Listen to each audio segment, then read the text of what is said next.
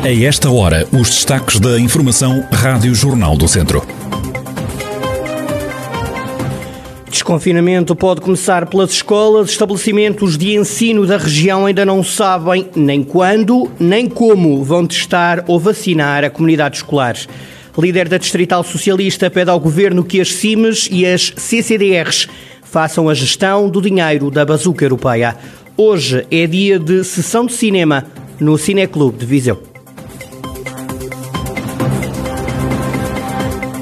A atualidade da região em desenvolvimento já a seguir.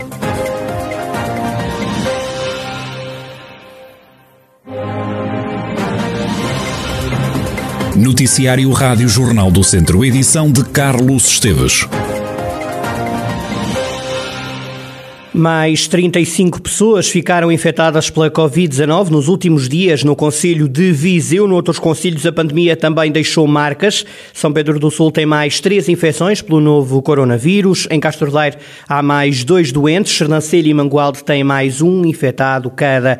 Desde março do ano passado, 28.137 pessoas foram infectadas pela Covid-19. Destas, 25.474 recuperaram da doença, a lamentar há 622 mortos. E numa altura em que se fala do regresso às escolas e do desconfinamento, na região ainda não se sabe ao certo a data para começarem os testes em massa nos estabelecimentos de ensino. No entanto, alguns agrupamentos já receberam um pedido de listagens sobre quem é que vai ser testado.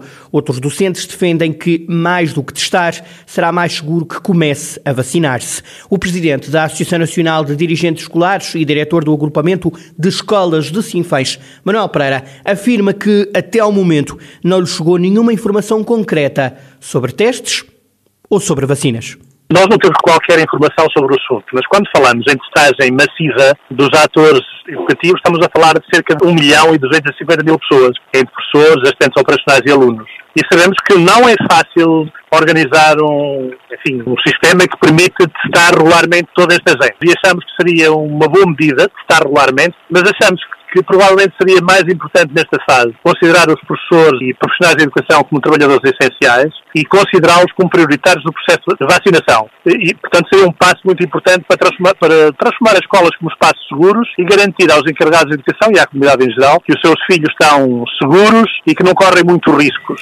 Também no agrupamento de escolas Cândido de Figueiredo de Tondela não há informações sobre a vacinação, como revela a diretora do agrupamento, Helena Gonçalves ainda não, não há informações muito, muito certas, digamos assim para que eu possa estar com segurança às aulas. O que nós, o que as escolas já receberam é um conjunto de documentos e um documento que se chama o consentimento informado, que, a avançar com a situação de testagem, deverá ser preenchido pelos senhores encarregados de educação, em que declaram que autorizam ou não que o seu educando seja testado, e o mesmo acontece com os adultos em funções na escola, portanto, o pessoal docente e não docente. Isso é o que nós sabemos. Já a diretora do agrupamento de escolas de Sátão, Helena Castro, acredita que a testagem em massa da população escolar deve estar para breve e que poderá iniciar-se ainda antes do final do mês de março. Eu penso que vai acontecer até porque nós já estamos a organizá-la. Estamos a fazer aquilo que nos está a pedir o Ministério. Nós já fizemos uma fase primeira, que foi durante três semanas consecutivas, um grupo de pessoas já fez testes e todos deram negativo. E agora vai-se voltar outra vez a fazer, mas penso que não demorará muito, não é? Depois de enviarmos os dados das pessoas, é possível que a testagem comece, não na semana que vem, na outra. Estamos a prever isso, embora ninguém me tenha dito nada, mas à partida estamos a prever que seja mais ou menos o mesmo processo que foi com a testagem anterior. As escolas da região aguardam então esclarecimentos sobre testagem e vacinação contra a Covid-19, numa altura em que se fala do regresso às aulas e também também de desconfinamento.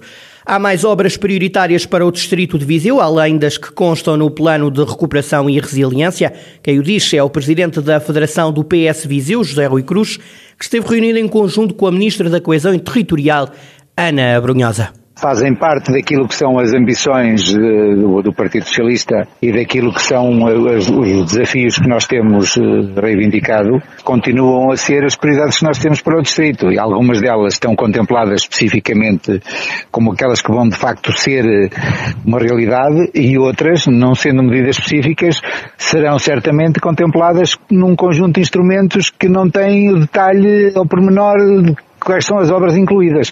Mas nos vários instrumentos que nós vamos ter, quer nos quadros comunitários, no, no que vai terminar, no que está a terminar, que ainda tem dinheiro disponível.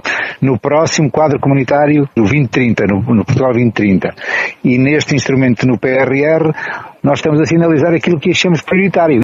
Agora, uma das preocupações é de que as regiões sejam, as decisões, aliás, sejam próximas da região. José Rui Cruz apelou ao Governo para que a gestão dos fundos seja feita pelas comunidades intermunicipais e pelas comissões de coordenação e desenvolvimento regional. O importante é que algumas das nossas reivindicações estão a ser atendidas e vamos continuar a trabalhar para que as outras também sejam. É isso que está em causa porque os recursos financeiros nestes próximos 10 anos vão ser muitos. O que temos agora é que ter capacidade de os executar. É isso que nós queremos, manter as nossas prioridades, sermos claros naquilo que são as prioridades na região e uma preocupação que nós manifestámos à Sra. Ministra, que representou aqui o Governo nesta reunião, foi que as decisões daquilo que deve ser feito devem ser o mais próximo possível possível da região. Esta foi uma preocupação que nós deixámos, que o nível de decisão deve ser o mais próximo possível da região. Serem as CCDRs e serem as CIMs a terem aqui um papel central nesta gestão dos fundos. José Rui Cruz, presidente da Federação do PS Viseu.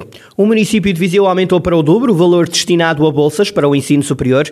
Aos 50 mil euros já destinados, acrescentam-se mais 60 mil, uma ajuda para fazer face às dificuldades que as famílias têm vivido ao longo deste período de pandemia, como justifica o presidente da autarquia Almeida Henriques.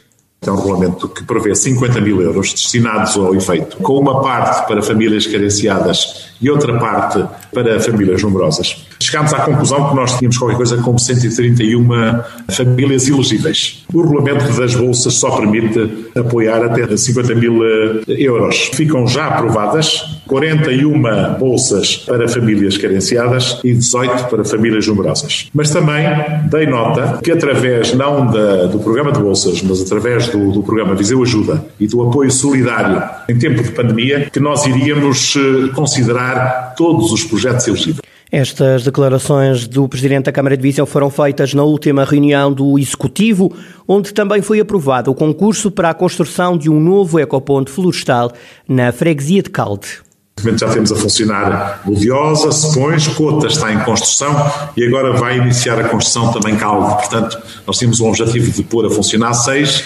quatro já estão aprovados e hoje foi aprovado mais este de Calde. Tem sido um projeto importante e é uma forma também de, de incrementarmos a limpeza das florestas e a produção de energia limpa através da nossa central de, de, de biomassa. Almeida Henriques sobre algumas das medidas que foram aprovadas na última reunião do Executivo. A indústria indústria dos videojogos é o mote para mais dois filmes apresentados pelo Cineclube de Viseu. Por causa da pandemia, as sessões realizam-se online, mas mantém o modelo das sessões presenciais, como detalha José Pedro Pinto, do Cineclube.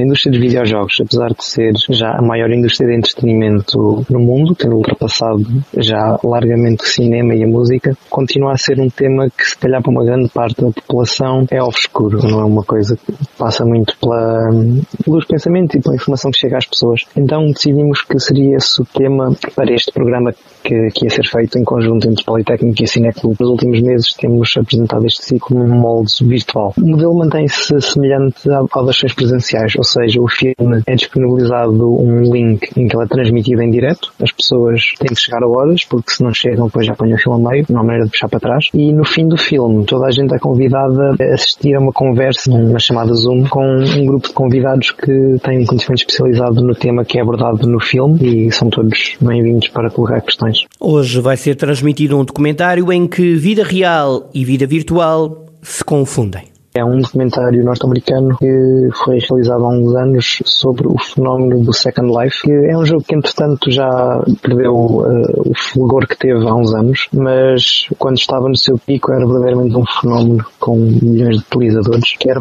muito simplesmente um jogo em que as pessoas criavam os seus avatares, não é? criavam personagens e evitavam um mundo virtual que era compartilhado por milhões de utilizadores do mundo fora. E este documentário foca um grupo de pessoas que acaba por sacrificar a sua vida real porque esta vida virtual acaba por ocupar um papel tão importante nos seus pensamentos e no seu tempo que acaba por ocupar mais tempo e mais pensamento do que a vida real.